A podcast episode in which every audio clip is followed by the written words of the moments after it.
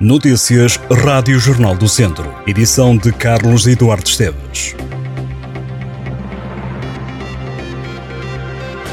O governo entra esta sexta-feira em gestão e fica limitado aos atos estritamente necessários ou inadiáveis, com a admissão formal do governo socialista, formalizada através da assinatura do decreto do Presidente da República, o Executivo estará em gestão até a aprovação do programa do próximo governo pela Assembleia da República, que sairá das eleições legislativas antecipadas que vão decorrer a 10 de março do próximo ano.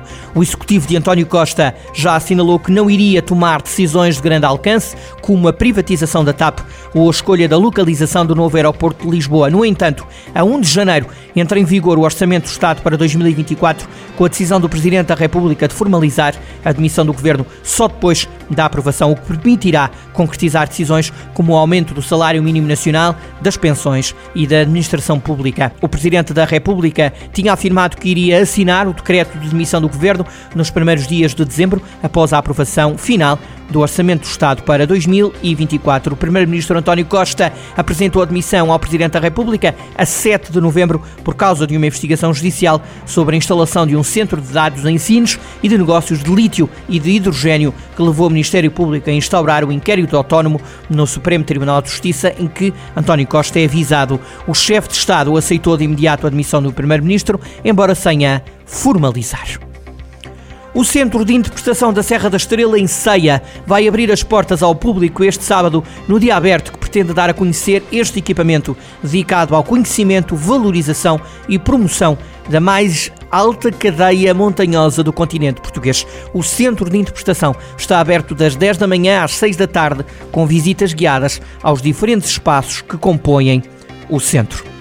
As autarquias de Castro Daire, Taboaço e Vila Nova de Paiva estão entre as galardoadas com o selo de município amigo do desporto. A distinção reconhece as câmaras municipais do país que mais se destacam pelas boas práticas na promoção do desporto e da atividade física. Em comunicado, a Câmara de Castro realça ainda que este reconhecimento destaca o compromisso de proporcionar oportunidades de atividade física e desportiva à comunidade, promovendo um estilo de vida ativo e saudável. Os reconhecimentos também foram sublinhados pelas autarquias de Taboaço e de Vila Nova de Paiva, em Taboaço, a autarquia diz que a distinção de município amigo do desporto reforça a visão de promover o bem-estar e o desenvolvimento sustentável para a população. Já a Vila Nova de Paiva recorda os programas e atividades que destacam a atividade física e desportiva, como os campos de férias desportivos, o programa de educação física no primeiro ciclo e pré-escolar, a Escola Municipal de Natação e as atividades com os séniores do Conselho. A Câmara de São Pedro do Sul anunciou a compra de 10 bicicletas e 6 trotinetes elétricas para a circulação no perímetro urbano da cidade.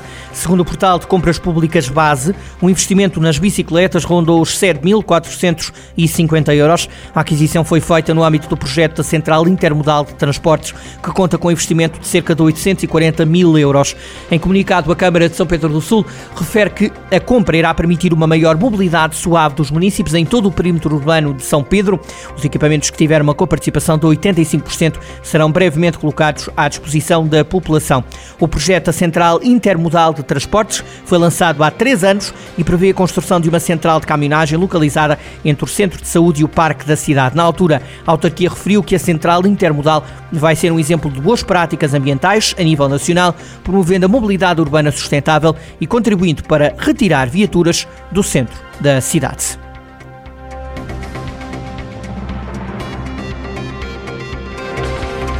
Estas e outras notícias em jornaldocentro.pt